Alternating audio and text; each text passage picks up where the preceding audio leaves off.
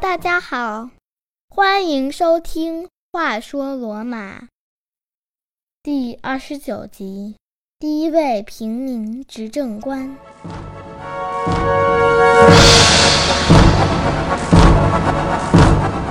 故事从公元前三百六十八年开始，一个身材高大的年轻人在元老院门前翻身下马。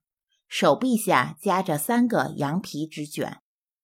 这个年轻人就是今天节目的主人公，当时的一个平民保民官卢修斯·塞克斯图斯·拉特兰努斯。平民保民官自然被全部贵族阶级视为仇敌，元老院是不欢迎他手里的任何东西的。而现在，他手里的这三个羊皮纸卷里写着的。是将要改变罗马命运的法律条文。你一定和我一样好奇，由平民保民官提出的法律提案，在贵族阶级掌权的罗马，怎么可能被通过呢？两个对立的阶级是怎么在立法上达成一致的？这是罗马共和国前期的一项重要立法。又被称为里希尼和塞克斯图斯法。当时还有另外一个叫盖尤斯·里希尼斯托洛的人和卢修斯·塞克斯图斯一起担任平民保民官。他们早在公元前375年，当他们第一次当选平民保民官的时候，就提出了涉及土地、债务和政权三个问题的新法案。但遭到贵族阶级的强烈反对，双方经过近十年的抗争，终于于公元前367年，这一法案变成了法律。主要内容有：第一条法律规定，已偿还的债务利息应从本金中扣除，其余本金的支付应按三笔相等的年度分期付款。负债是罗马平民。特别是贫苦农民中的一个主要问题，这导致平民与贵族的冲突。贵族通常是大土地庄园的所有人和债权人。有了这条规定后，债务不再像是转动不停的跑步机，或者是像拴在磨盘上的驴子一样没有休止。在罗马共和国，穷人的土地短缺是一个严重问题。第二条法律规定。全体公民，不论是平民阶级还是贵族阶级，都可以占有和使用公有土地，但占有公有土地的最高数额为五百尤格，每尤格约合四分之一公顷，约为三百英亩。第三条也是最重要的一条，取消具有等同于执政官的军事保民官。恢复执政官的最高职位，规定罗马每年选出的两名执政官中，一名应由平民担任。元老院的贵族们面对着执着的平民保民官的法案提议，已经感觉到贵族阶级这次不得不做出让步，但他们不死心，对维护自己在罗马不可动摇的统治地位仍抱有希望。再次找到卡米卢斯出任独裁官。先来看看上一集提到的拉丁语单词。上一集我们给出的是一个拉丁语单词 “edem”，这是一个在拉丁语中被频繁使用的词。现在我们仍然会频繁使用 “dito” 这个词来表示“我也是”或同上所述的意思。Idem 和 dito 的意思用法相同，至今仍在西班牙语等拉丁语系的语言中被广泛使用。本周给出的是一个拉丁语短语：fuit ilium，f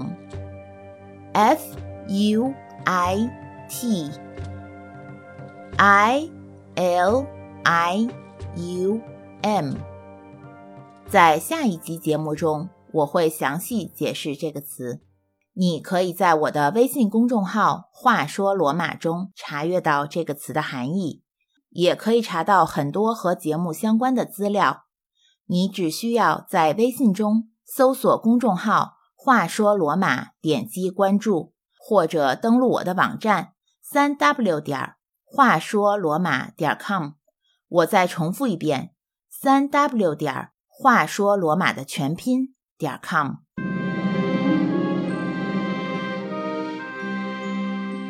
现在回来讲今天的故事。刚才说到，贵族阶级再次找到卡米卢斯，要求他出任罗马独裁官，替贵族阶级捍卫他们的唯一统治地位。在准备这一集节目的时候，我有很多不解。罗马王政时期结束后，共和制到来，但罗马的共和制一直都是贵族政体，少数出身贵族阶级的人统治绝大多数的人，而此时。贵族阶级在面临平民阶级提出反案、分享执政权的时候，却没有用暴力的方式进行镇压。如果你仔细看过公元前四世纪的罗马历史时间线的话，有两个时间点不得不提，一个是公元前三百九十年高卢人入侵罗马，另一个就是公元前三百七十五年至三百七十年的五年间隔。是的。这五年时间在罗马历史上好像是被跳过了一样。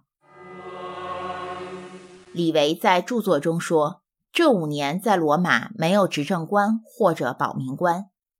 高卢人烧毁了罗马早期历史的所有文字记录，但从高卢人走后所记录的编年史都留存了下来，历史事件的时间和细节等都是有据可查的了。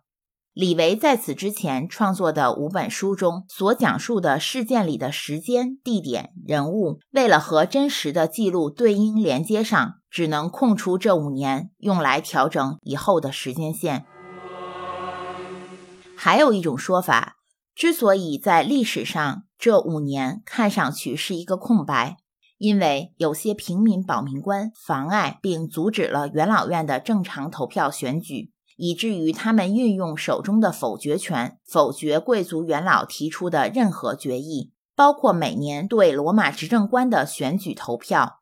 我认为这一说法更加可信，因为史料显示，真的有平民保民官为了建立和巩固自己以及平民阶级在统治阶级的地位，而否决对于执政官的选举，使得罗马在这几年政局混乱，群龙无首。我怀疑这种没有执政官的局面真的能持续五年这么久，还是应该只是罗马历史的官方编年表。上一代罗马人先是征服了维埃城，又被高卢人洗劫，而劫后重生的新一代罗马人，他们的思维方式和统治理念都和上一代人有着很大不同。此时的罗马正处于新旧交替的档口。带着高卢人洗劫后的耻辱和愤怒，老一代以卡米卢斯为代表的政坛巨人还在掌权，没有隐退，而新生力量已经越来越强大。在我们的家族故事里，经历了攻占维埃和罗马陷落的卢修斯已经是一个暮年老人，他是老一代罗马人的典型代表。我想，在他攻打维埃的时候。肯定不会想到，从维埃带回来的一个女奴，竟然使他的命运发生了翻天覆地的变化，给了他幸福的家庭，让他无怨无悔地为家庭付出一切。多亏了当初在公元前三百九十年，高卢人打进罗马之前的紧要关头，有心计的埃莲娜在逃离罗马的途中。把家里的黄金和值钱的东西都埋在了罗马城外约六小时路程远的地方。高卢人走后，卢修斯和埃莲娜一起克服困难，尽最大努力重建了原来的房子和皮革作坊。一直以来，他作为一家之主，掌管着家里的生意，和埃莲娜的小日子越过越好。他们俩确实是得到了神灵的眷顾。先是生下了三胞胎男孩，三个孩子叫卢修斯、马尔库斯和斯普里乌斯。后来他们又有了两个儿子，名叫凯索和普布里乌斯。最后，约在公元前三百六十九年，他们终于得到了期盼已久的女儿，给她取名茱莉亚，以纪念卢修斯的曾祖母茱莉亚。卢修斯和埃莲娜家里真是人丁兴旺，在他的六个子女中，三胞胎里的斯普里乌斯格外出众。他从小视力超乎常人，善于对物体的精准瞄准。父亲卢修斯发现他的天赋后，特意把他送到了专门培养弓箭手的学堂，找了一位来自克里特岛的老师教他射箭。虽然弓箭手在罗马历史上从未起到过决定性的作用，罗马人也不是最擅长射箭，但是弓箭手将在未来罗马帝国时期影响到一些重大事件的发生。在第二十五集节目中，我们提到过，公元前三百九十一年。当高卢人悄无声息地把一万两千名士兵从亚德里亚海海岸转移到了克鲁西乌姆家门口时，他们立即派遣使者向罗马求救。元老院决定派当时罗马的大祭司马尔库斯、法比乌斯、安普斯图的三个儿子作为信使前往克鲁西乌姆。这里。要更正一个在第二十五集中的错误，在提到马尔库斯、法比乌斯、安普斯图三个儿子名字的时候，说的是格涅乌斯、努美利乌斯和昆图斯。第一个儿子的名字说错了，应该是凯索，他的全名是凯索法比乌斯安普斯图。传说这个凯索法比乌斯安普斯图的儿子名叫马尔库斯法比乌斯安普斯图。马尔库斯有两个女儿，在罗马，人们习惯于用自己的父亲的姓氏给女儿起名字，也就是说，用祖父的姓氏。这两个女儿按照出生时间的顺序，名为大法比亚和小法比亚。大女儿大法比亚嫁给了一个出身贵族的年轻人塞尔维乌斯·苏尔皮基乌斯·波拉特克塔图斯，小女儿小法比亚却嫁给了一个名叫盖尤斯·里西尼斯托洛的平民。他虽然不是贵族，但家境颇为富裕。再富裕的家境也没能阻止小法比亚的抱怨和不满。他总是很嫉妒姐姐能够嫁给一个贵族，而自己凭什么就只能和平民成亲？父亲马尔库斯和祖父都告诉他，很快他就会得到比姐姐多得多。事实上，法比亚姐妹的父亲马尔库斯几乎用他的全部精力致力于为平民阶级争取平等的事业上了。他的女婿盖尤斯·里西尼斯托洛作为平民保民官，加上和他一起的卢修斯·塞克斯图斯·拉特兰努斯，足以有力地对元老院提出的任何决议行使否决权，致使元老院的贵族们面对平民提出的法案，最后别无选择。因为平民保民官无限制的使用否决权，已经几乎使整个城市停止运转了。但是，就像节目一开始说的，顽固的贵族元老们虽然已经感觉到贵族阶级这次不得不做出让步，但他们不死心，对维护自己在罗马不可动摇的统治地位仍抱有一线希望，再次找到卡米卢斯。此时的马尔库斯·弗利乌斯·卡米卢斯真的是又老又累，不想再帮这些娇气又软弱的贵族了。他意识到，整个罗马都对这些被宠坏了的、以自我为中心的贵族忍无可忍了。贵族阶级自己也意识到了他们的处境极其尴尬。公元前三百六十八年。元老院再次派密使向卡米卢斯求助的时候，不用密使开口，他已经知晓了他们的来意。贵族除了希望求得卡米卢斯的支持外，更重要的是要请他出手救救罗马。记得在卡米卢斯把高卢人赶出罗马城之后，罗马城破烂不堪。接下来的很长一段时间里，罗马周围大大小小的侵略者不断。公元前三百八十五年，罗马和沃尔西人的战争中，来自罗马管辖的殖民地齐尔切奥和维莱特里的人民。组成了一支队伍，和沃尔西人并肩作战，反抗罗马。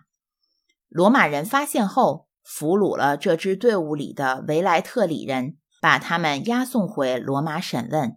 殖民地维莱特里特意派特使到罗马来澄清，自己没有叛变，参加沃尔西人和罗马的战争，并且要求释放俘虏，要把俘虏带回维莱特里审问。并依据当地法律条款予以惩罚。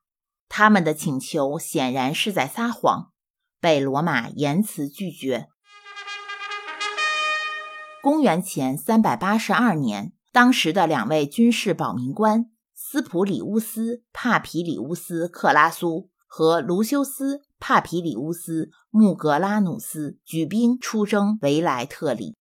他们在附近城镇帕莱斯特里纳的一场战斗中取胜后，返回罗马，没有继续攻打。公元前三百八十年，罗马人再次袭击了维莱特里，直到公元前三百七十年，迫于农作物欠收和饥荒，维莱特里人多次入侵罗马领土，并且包围了图斯库鲁姆。公元前三百六十八年，围攻一直僵持不下。卡米卢斯知道这时候密使上门可真不是什么好事，最终他再次同意了出任罗马独裁官。有言在先，独裁官只是为了打败外敌，保卫罗马，和目前元老院中贵族阶级和平民阶级关于这次新法律条款的拉锯战没有关系。卡米卢斯出任独裁官后，立即率兵出发。先是成功的把维莱特里人赶出了图斯库鲁姆，后一鼓作气围攻维莱特里。之前就提到过，很多时候好像卡米卢斯有着神奇的气场，都不用真刀真枪就足以震慑敌人了。这次又是这样，围攻持续了一年。卡米卢斯率兵佯装离开，并且放话出去。说要转移力量去打高卢人了。果真，他在罗马附近发现了一股高卢人，轻松击败他们之后，悄悄加快行军，返回了维莱特里。卡米卢斯的返回让刚刚放松警惕的维莱特里人措手不及，他们以为威胁消失了，还没来得及喘口气，这下只能束手投降。班师回朝已经是公元前三百六十七年。卡米卢斯回到罗马后，立即把独裁官的权力交还给了元老院。先前还对卡米卢斯的力量抱有一线希望的元老们意识到了，卡米卢斯打仗回来也没有改变他的想法，仍然不想参与这场立法拉锯战。与此同时，反对贵族阶级势力的呼声越来越高。终于，他们不得不通过了这一拖再拖的法律提案。是的，平民阶级胜利了。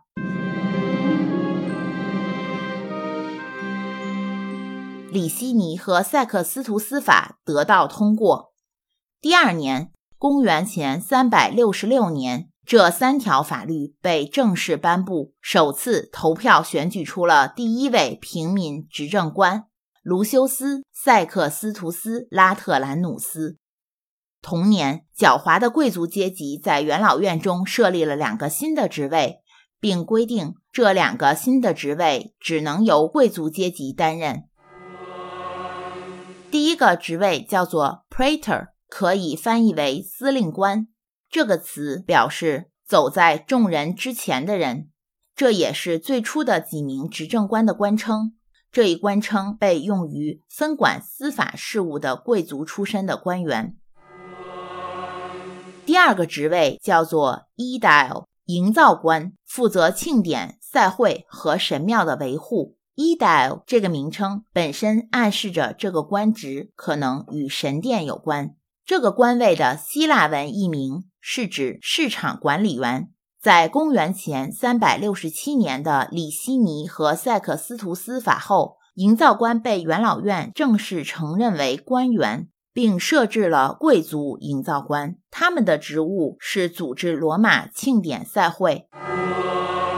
从此以后，罗马从贵族政体变成了名副其实的寡头政体国家。所谓贵族政体，是指少数出身贵族的阶级统治绝大多数的人。而寡头政体虽然也是由少数人统治多数人，但这其中的少数人却不问血统。罗马毫不犹豫地走上了这条路。把独裁官权力交回元老院后的老卡米卢斯终于可以喘口气了。他深知自己所剩时日不多，决定要做一件对他来说非常重要的事：他要造一座神庙。造一座进献给孔科尔迪亚，也叫康考迪亚的女神。她是罗马神话中掌管和谐、和睦和国家协调与安定的女神。她的存在是为了体现罗马国民和谐和睦的精神。在希腊神话中，对应的神为哈尔摩尼亚。在造型艺术中，通常她的形象是一个成年妇女，左手执丰裕之角。右手执橄榄枝，有时执茶杯。他在罗马城内的第一座神庙初建于公元前四世纪。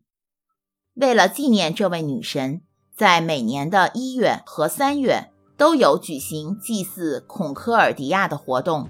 现在英语中的 Concord 是和谐一致的意思，就是源于这位女神的名字。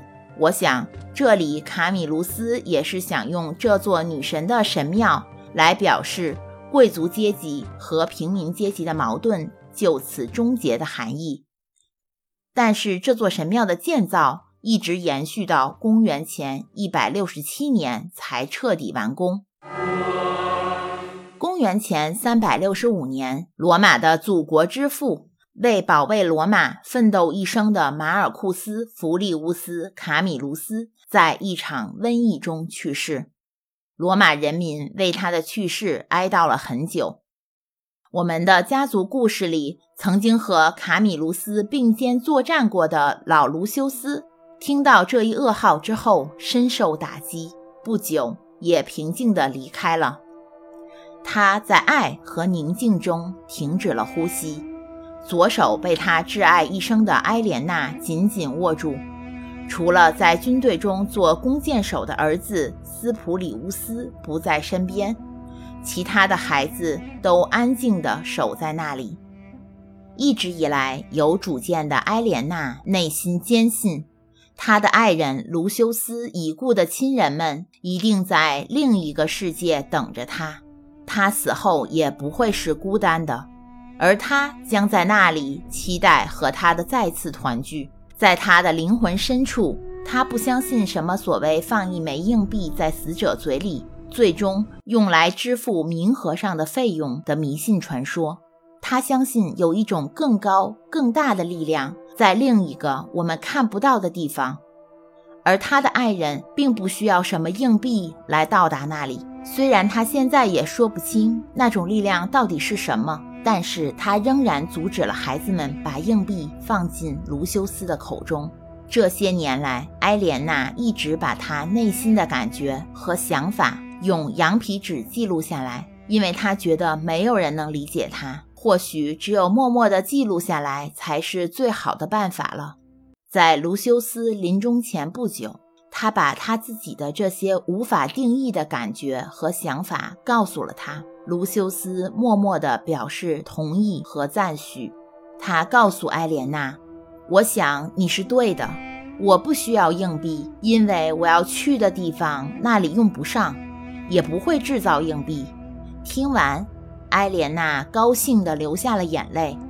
她不知道她的爱人能和她想的一样，或许这才是真正的灵魂伴侣吧。第三十集节目中，我们将看到罗马将选出他们的第一位平民独裁官。第一位平民监察官，还有一个全新的敌人和一场罗马赢不了的战争。罗马的里希尼和塞克斯图斯法通过后，给社会各个阶层的人民制造了一种平等的幻想。我们还会聊到远嫁迦太基的马西亚和他的子女们。更精彩的故事，敬请收听第三十集《萨莫奈人之山》。感谢大家的收听，我们下集《话说罗马》再见。